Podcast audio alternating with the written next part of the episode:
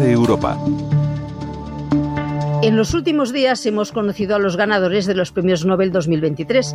Entre ellos hay varios europeos, como la bioquímica húngara Katalin Karikó, que junto con Drew Weissman han sido reconocidos con el de medicina por el desarrollo de la tecnología ARN mensajero que abrió el camino para las vacunas con las que se enfrentaron a la COVID-19. A lo largo de los últimos años, ambos han recibido otras distinciones por esas mismas investigaciones.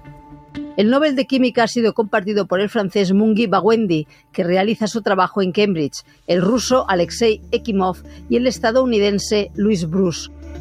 Los tres han conseguido producir unas partículas tan mínimas que sus propiedades están determinadas por fenómenos cuánticos.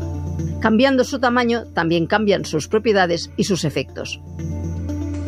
La franco-sueca Anne Lullier, el austrohúngaro Ferenc Krauts y el francés Pierre Agostini han sido premiados con el de física por crear herramientas que permitan estudiar el desplazamiento ultrarrápido de los electrones dentro de átomos y moléculas.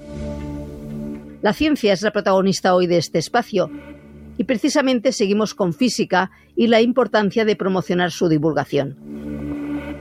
El Centro Europeo de Física de Partículas, el CERN, ha decidido acercar la ciencia al público inaugurando unas instalaciones educativas respondiendo a la explosión de demanda de visitas y esperan alcanzar anualmente medio millón de ciudadanos que tengan más de cinco años. Teófil y Ana ya han podido experimentar en las instalaciones y aseguran que les parece muy interesante aprender jugando.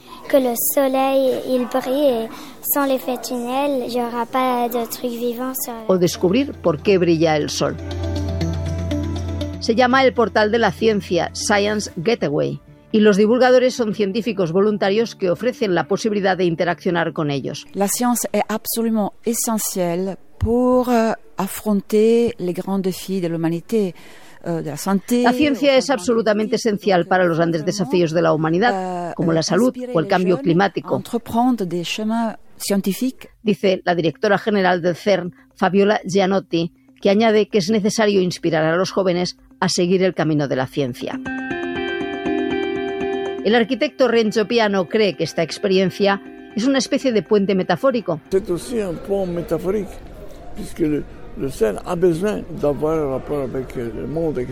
Porque el CERN necesita tener un vínculo con el mundo exterior. Piano, constructor de estas instalaciones, se refiere a la forma del edificio, de carácter turbular. Pero el Centro Europeo de Física de Partículas guarda un valioso objeto, a un centenar de metros de profundidad. El gran colisionador de hadrones, el acelerador de partículas más grande y potente del mundo, con su anillo de 27 kilómetros. Allí, las partículas de protones e iones colisionan a una velocidad casi igual a la de la luz. Eso ayuda a crear las condiciones que permiten dar una respuesta a enigmas del universo.